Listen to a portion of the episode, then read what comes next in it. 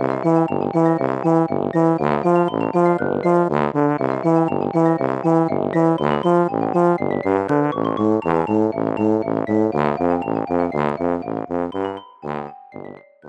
家好，我是帅帅。大家好，我是 GoGo。欢迎收听你的宅友已上线。最近看到一个动画名称叫做《书店里的骷髅店员本田》，他是在我大哥木棉花的 YouTube 频道上看到的。木棉花就变成你大哥了，正想要解释一下，因为上次不是有讲到说，之前 Netflix 上面的 JoJo 到第四部，那后来他就都下架，只有第一部的动画而已。可是木棉花上面还是佛心的全放，甚至他在过年的时候有一个 JoJo 马拉松，过年期间大概放了一个礼拜吧，他就重复的播放，总共放了大概两轮半，从第一部放到第五部。然后又再从头来，然后每次在过年的时候有空的时候，点进 YouTube 看一下，然后跟大家一起聊天。哎、欸，真的是 non stop 哎、觉得很感人。他连半夜都有、欸，什么时候上线都有舅舅粉在线上。对对对。过年有时候很无聊嘛，就是有点亲戚尬聊，或者是哎、欸、忽然在等吃饭没事干的时间，就会登入，然后看到哎、欸、现在在打什么，然后有时候正好遇到是在打 BOSS 战的时候，就会很兴奋。然后那时候线上大约会有四五千人，然后那个聊天室刷超快的，就是一个啾啾粉的同乐会，觉得很开心。所以的话，我就觉得木棉花是我大哥，它上面真的放很多。最近其实我有看另外一部作品，之后有机会再跟大家讲，是女子高中生的日常。哦、嗯，跟那个男子高中生日常对对对，几乎是一样的风格，那一定很好笑。对，所以。我就觉得我大哥木棉花他真的很佛心，就这样子放在 YouTube 上面，然后是全部的完整的中文翻译，让大家尽情的大看特看。大哥你在听吗？那这个书店里的骷髅店员本田，它其实不是新的作品的，只是我最近才正好看到而已。它其实是二零一六年的时候在漫画网站上面开始连载，然后是二零一八年大概十月的时候改编成电视动画。嗯。一开始我会看的时候，也是木棉花在他的 Instagram 上面讲说，哎、欸，有这一部上架，大家可以去看。那我一开始是被这个骷髅店员所吸引，就想说，哎、欸，好像很有梗，外形的设计上，对，就想说为什么会是骷髅店员？以为他会用骨头搞笑，像那个海贼王里面的布鲁克一样，偷看别人内裤。对，或者说什么，哎呀，我死了，哎，其实我早就死了 那种的，但就完全没有，就是跟骷髅一点关系都没有。他只是想画骷髅，还是他只会画骷髅？后来发现他每一个人，不管是他的其他店员，他可能有的人是盔甲的头，有的人是兔子的头，或者纸袋的头，因为他那个时候真的是书店员工嘛。例如说，我画你，那我不是把你画成一个勾勾贝尔一个熊的头，嗯，我可能照你的形象去画，就会不小心有点画出你的特征，那这样子可能就会被一些认出来。对，很厉害的读者就说啊，原来是这间书店，原来是你。那他为了不要造成他自己跟其他同事的困扰，所以他就每一个人都把他用一个形象代替，不是真的原本的人的五官。好细心哦。所以一开始虽然是以为是骨头搞笑的点进去，但算是一个美丽的误会，因为我觉得这一部其实是个小品，然后还蛮蛮好看的，真的蛮好笑。因为他其实生死世界里面，他当过十年以上的书店店员，而且是在漫画区的。他们分得很细，就是有人是可能小说区、漫画区，然后漫画区还有分成是美漫区、BL 区，然后比较是少年漫画区那一种的。我、嗯、好羡慕他哦，尤其是漫画是我们最相关的嘛。如果他是一些什么翻译小说类的，可能我们就没有那么有共鸣。但因为他主要是讲漫画，所以就让我们特别有共鸣，而且可以用深入浅出的方式知道说，哦，原来书店店员其实他会经历这些事情，他的工作是这样。哦，对了，我想起来，他一开始就说大家对书店店员有一个刻板印象，嗯、就觉得他们应该闲闲没事做啊什么的，嗯、就是没有生产力的一一群人，是吗？你对书店店员的想象是什么？其实我一度很想当书店店员跟那个图书管理员呢、欸。真的吗？因为我觉得每天在弄那些丛书，嗯，还蛮有意义的、啊，嗯，而且就会有一些人来问我说，哎、欸，要劝什么书，我就可以给他一个好的推荐，是吗？好有理想哦。可是后来他这个，我觉得也是让我知道说，哎，书店店员其实真的很累很忙。我自己的想象是，应该是蛮文青，然后有气质，那至少一定是爱书人。然后他分享的书会很厉害，不是只是时下一些排行榜上面看到的书。我的想象大概是这样子啦。我就可以自己拍一个这本漫画很厉 害，真的。当书店店员的朋友应该还不错。然后他总共只有十二话而已，动画，那每话大概十分钟而已，所以就可以很轻松的在吃早餐啊、吃午餐的时候看一下。那我觉得他第一集就很嗨，所以一开始的时候都会是如果入门这样子点进去看，到就嗯还好，我们就会弃坑。但他从第一集就蛮吸引人的，第一集就讲了超多关于 BL 的事情，真的是喷出来，笑死我了，让人很兴奋。对，他一开始就是有一个很帅的中年外国人，就会找店员，然后不好意思说，哎、欸，可以帮我找这本书吗？店员就说啊，没有问题呀、啊，就他就用手机出示那个画面，结果一看竟然是同人本，而且是银魂的。一看就是阿银，而且后面是触手，这是一个很重口味的同人本。我很想知道说为什么女儿会叫爸爸来帮她买这个书，然后店员就超尴尬。第一个是有语言的障碍，然后第二个是他不知道怎么讲，说这个内容其实很母汤，而且他们书店没有办法卖同人本。对，对嗯，他们只能卖真的出版社的。正规的书店。第一集有点几乎在大讲 BL，现在 BL 文化真的很盛行，而且卖的很好，市占率很高。他就有一个美女，然后提了一大篮很重的提上那一个收银台，然后他就在心里大叫了一声，说：“哇哦，真不 BL！” 用那个日文发音，哇，惨叫一声，我觉得超好笑，很激动。对。这一部要开声音听，因为他的声优都找很厉害的声优来配，然后 配的还蛮好的，有的时候会有一些很激动的内心独白。对，而且他节奏我觉得很明快，嗯、很厉害。然后还有有一个外国腐女军团，因为可能日本人或者像我们，我觉得我们去逛书店，如果是很明显是 BL，然后封面有一些肤色的，可能会有点害羞或者尴尬这样子。但是他就觉得说，哇，外国人的腐女子馆就是不一样，他们就超大拉拉的在那一区大讨论，然后说哇，这个很棒啊，怎么样？还直接找书店店员向他推荐现在最红的 BL 是什么？如果是一个大直男，他真的会很为难。毕、嗯、竟他是书店店员，嗯、他是专业的，他见多识广。结尾是也是外国人，因为他只能看到封面，他可能不是本来就知道那本书，他就是真的是去书店，然后才看到这个封面好像有意思。嗯、但因为他说他对攻受有一个执着，他怕买了之后呢，是他不喜欢的人，对，他觉得不是这样子的。那个外国女生就拿着封面，然后去问店员本田说：“这个哪一个是攻，哪个是受？”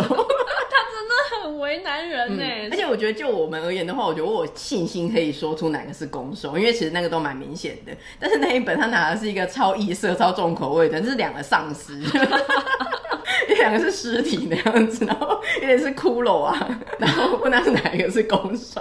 大家有觉得书店店员真的很难当吗？不要再为难书店店员了。他就说：“我可以帮你把封膜割开来，你确定 OK 再买？”封膜割开可能就是要付费的话，我也会割开给他。这本我自费。对，因为丧尸你真的没有办法去判断哪个是攻受，太难了。然后因为他分享的大部分都是动漫相关的嘛，因为他可能也是有一点版权的问题，但是他就故意影射，所以他都会用伪马赛克，例如他会有一个色块。他在叙述的时候，他背景啊，或是那个书店的一些摆饰里面，他就会出现。那我们这种很爱看漫画的人，就有一点小游戏，可以去从他的封面排版的色块猜是什么漫画。像有些很明显，像两个人的，然后中间是字的，就可以哎，圣歌传，然后是火影、七龙珠，或者像海贼王的第一话，那种光是看色块跟排版就可以猜到是什么，蛮明显的。对，然后或者是什么圈物语、圈人，然后巨圈那种的，就会讲说安物语、巨人、雅人，就可以去猜。那他还有讲到一些。一上架就马上卖完，就是让书店店员陷入崩溃，就会在书店的休息室里面，然后一群人像那个小蚂蚁一样跑来跑去，就说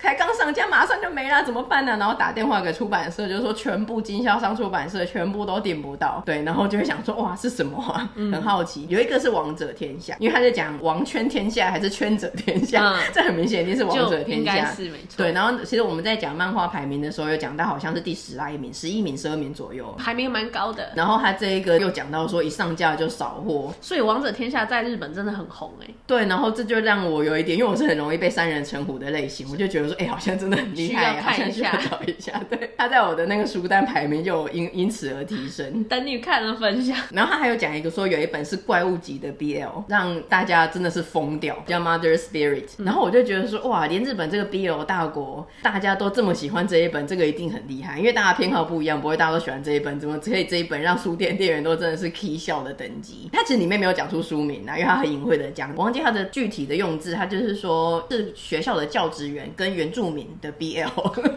然后我就觉得说太复杂了吧，不错，我就有用这个关键词去找来看，然后就就发现说啊，原来这个本叫做 Mother Spirit，然后他是只有一本而已，我觉得哇，好厉害哦，一本然后造成这种海啸般的轰动，他只有一本，嗯，然后就卖到大家都受不了的程度，哎，但是我看了之后，我觉得可以体会，你也想去买这一本，我觉得可以。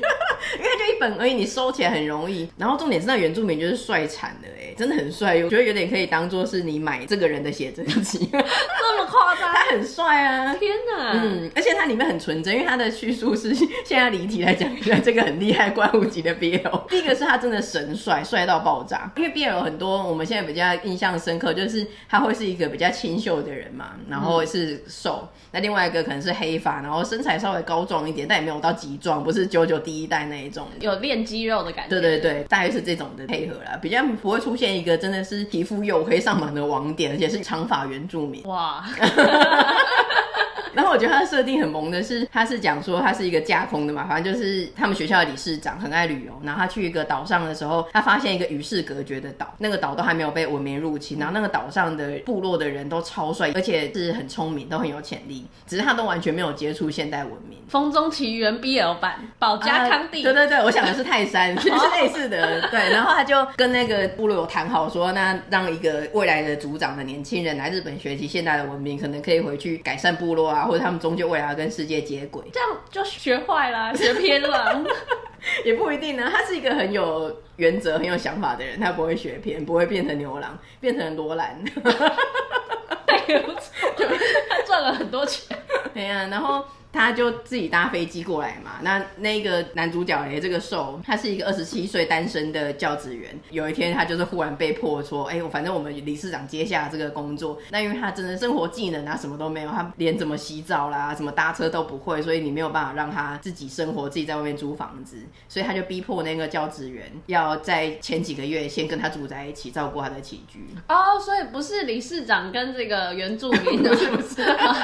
是这个二十七岁的。行政教职员、助教之类的，okay, 嗯，然后他一开始的时候就去机场接他，那个理事长是骗他说他懂英文，所以才说那你也懂英文嘛，那你就先照顾他几个月。嗯，结果他去接机的时候才发现他完全不懂任何的日语跟英文，他就一直在讲他部落的话，然后他就很慌张，他一开始的时候就昏倒，因为他刚搭上飞机过来，然后一大堆声音啊，跟他不认识的东西，他就很焦虑，精神压力过大，嗯，所以一开始的时候其实他很排斥，就想说，哎，为什么我要照顾这个人，然后超麻烦的，他连语言都不通，对，而且又一直大惊小怪的，嗯，然后而且他就想说外国人的距离感真的太近，他一开始就拥抱他，然后跟他讲一段他听不懂的话，然后就昏倒。隔天早上起来以后，就在他的手背上醒来。太快了吧？中间发生了什么？省略五千字的东西吗？原住民没有穿衣服，但他有穿衣服。嗯，那后来才知道说，他们那个部落的人本来就是都会在同一个环境里面一起吃一起睡，所以他觉得说，为什么在同一个室内，在一个家里里面两个人要睡不同的地方嘞？所以他睡觉的时候都会爬上他的床。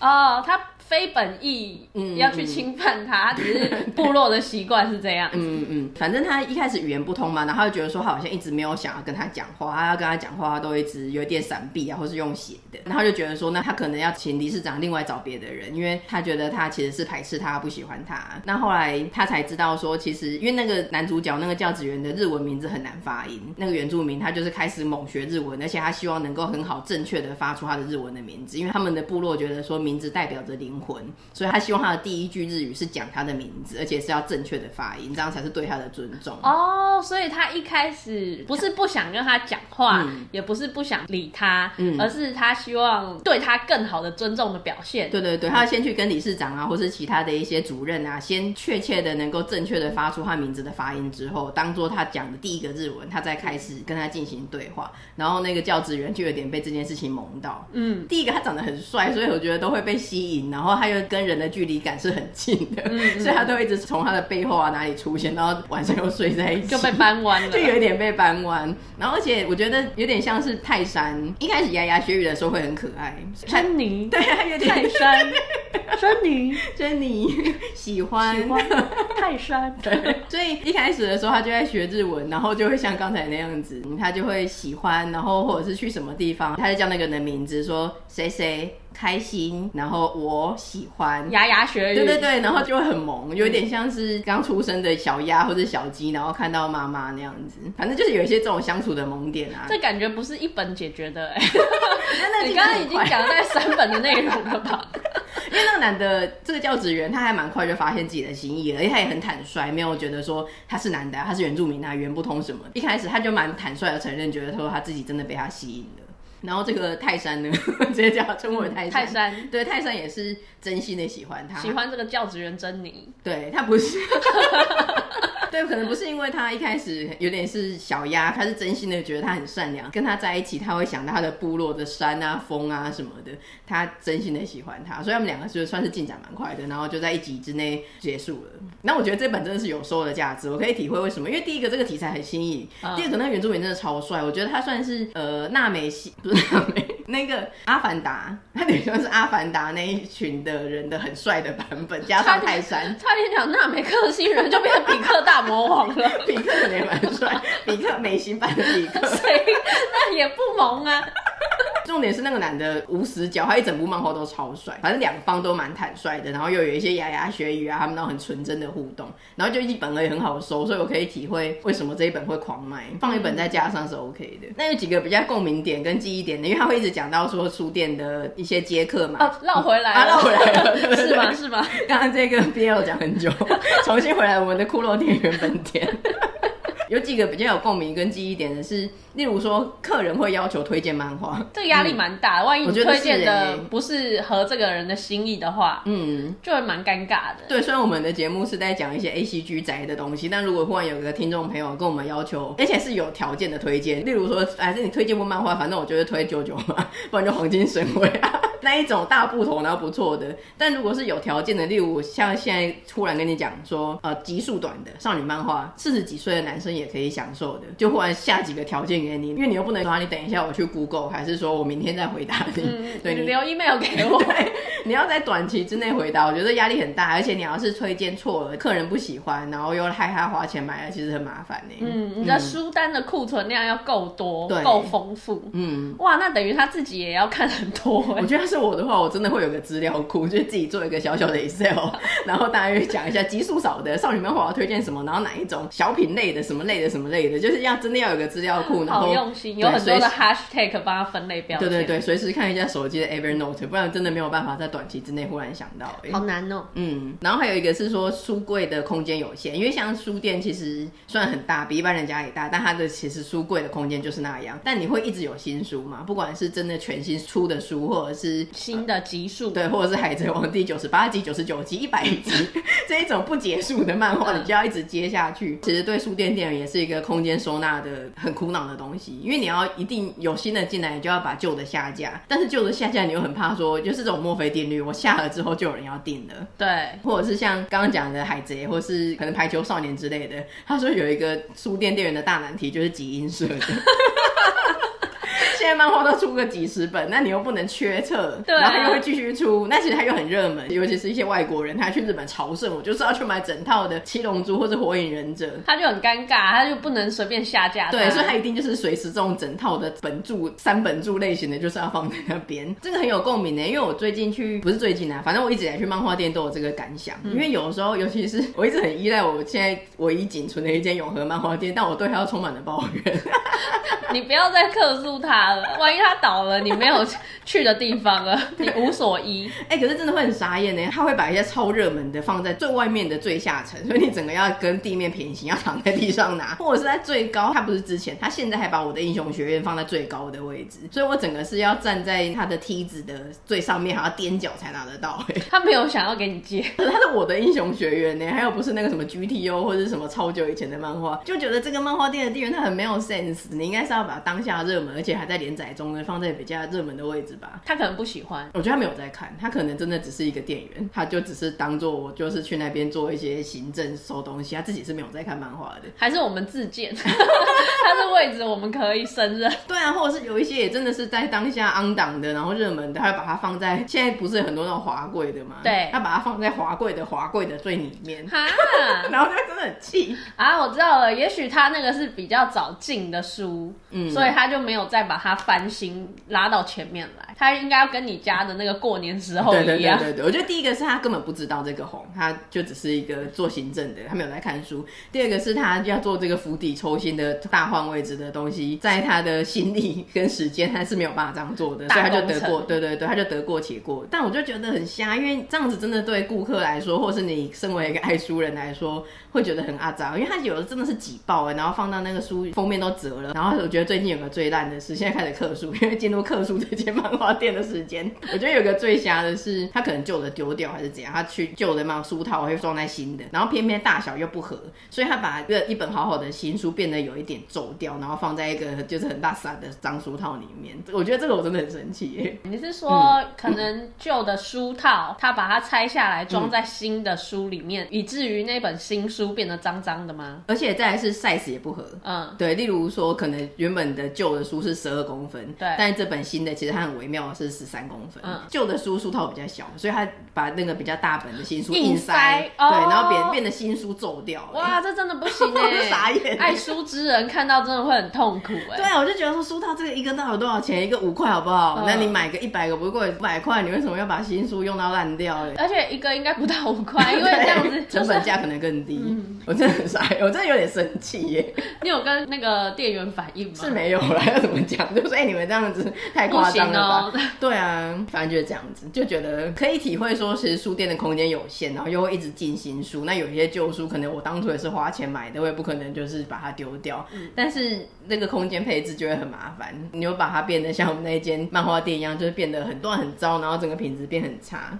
有点恶性循环哎、欸，嗯、就是你这样子的环境，跟你这样子的书况，变成是顾客也不想要去，嗯，因为就觉得哇，你那个很脏啊，大家就是觉得不卫生啊，怕有些病菌啊或者什么的，嗯、就会渐渐的不想去，然后变成你这个漫画店又经营不下去，就是一个恶性循环。对啊，其实我好像没有想过当书店店员，但我一直想要开漫画店。但是我觉得，如果像我们现在在客诉别人，其实如果你自己开漫画店，你未来就会面临这个窘境。对。然后我最近有听到高雄盐埕区有一间很厉害的书店，叫做 Booking。然后三个老板在讲说，如果你要创业的话，就不要连锁。他觉得你这样子没有意义，因为你能够降低成本嘛，然后你能够做自己喜欢的事情之类的。但如果你加入连锁，你一切都要照人家的规矩来，那你干嘛创业？你当人家的职员，领薪水就好了。一样的道理。对。但我就觉得，可是漫画店你一定要是依附一个大的，他才可以说啊。我进新书，例如说这一本《海贼王》的最新一集进来了，我一直狂进了十本，但是之后我可能在店里只留三本，你可以收走七本，或者你可以把一些旧的收走或什么的。其实你真的是要依附一个大的连锁，它才可以帮你做这种书的流通，有一个回收机制在。嗯。但现在有没有大的连锁可以让你？哎、欸，对，我现在连锁在那个白鹿洞，虽然不大，可是好像是仅存的连锁了，其他好像都没有。对啊，十大什么全部都没了，好哀伤哦，时代的眼泪。可是我真的一直想要开漫画店诶。可以啊。我之前我们合伙，我之前有跟我前同事聊，我就说我的梦想是要开漫画店，然后他就说不用当梦想啊，其实你现在要做也做得到啊。对啊，我姐也被吐槽了，被冷血的吐槽。我们做一个开放的空间，然后我们就在里面录 podcast，超吵。可是漫画店就是会倒啦，所以就很麻烦。那另外有一个是像刚才我讲到，他的动画里面其实有两回两三回吧，都在讲说对书店店员的想象，可能因为他做这个主题，那就很多这种类似的回馈。这个骷髅店员本田的个人意见是。说你要当书店店员的话呢，你就是不寻求金钱作为劳动的代价，然后有在训练表情肌，就是可以做出一些适当的假笑。毕竟他是服务业的人，对，然后基本上一定程度社会化的人。嗯，那还有另外一个管理阶层的人，他有去问他说：“你觉得怎么样的人适合当书店店员？”然后那个人的回答就是说：“嗯，不会偷东西，或是原地啼笑，或是被通气的人。”标准超低，就是任何人都可以当书店店员。他只要情绪管理是好的就可以。对啊，我就觉得很妙。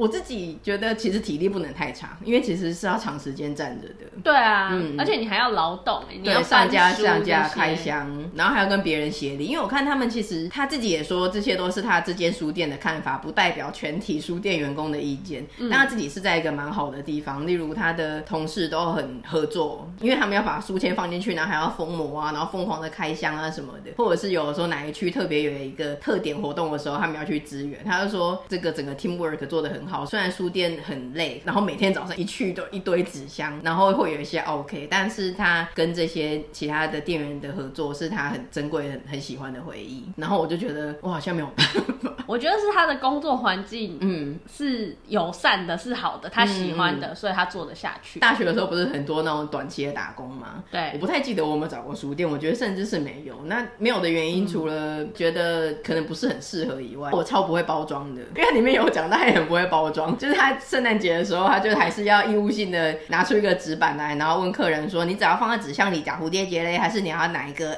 A 包装纸还是 B 包装纸？然后那个男的就选 B 包装纸，然后心里想要抓塞，他心里一定很不想要做这件事情，对，他是只想要放在纸袋里面。然后好险，他的很好的同事就出来说：“哎、欸，交给我们。”然后就拿着胶带一个包装纸出现。我光是连胶带都撕不好，会留下来带指纹。真的，那个包装是个技术，啊、他们都会有一些造型，很厉害、嗯。而且我觉得一方面来说，我们的外形或者是谈吐就不是会录取的。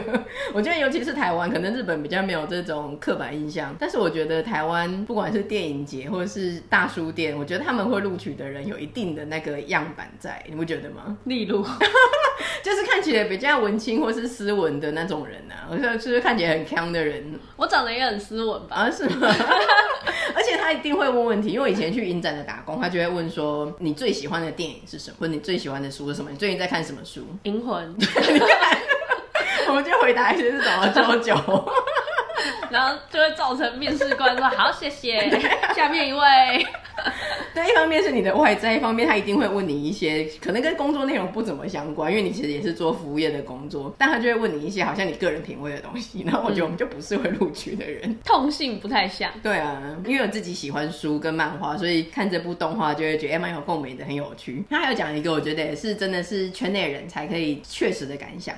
他说书店是一个永远都在整理东西的工作。我想到那个蜡笔小新，他们也会去书店，然后看 蜡笔小新有这么背着书之类的。嗯、然后书店的店长跟店员之间就会有那个暗号这样子，嗯、然后 然后就是那一区赶快去赶他这样比手语，然后他们就会在那边赶快假装要整理东西干嘛的。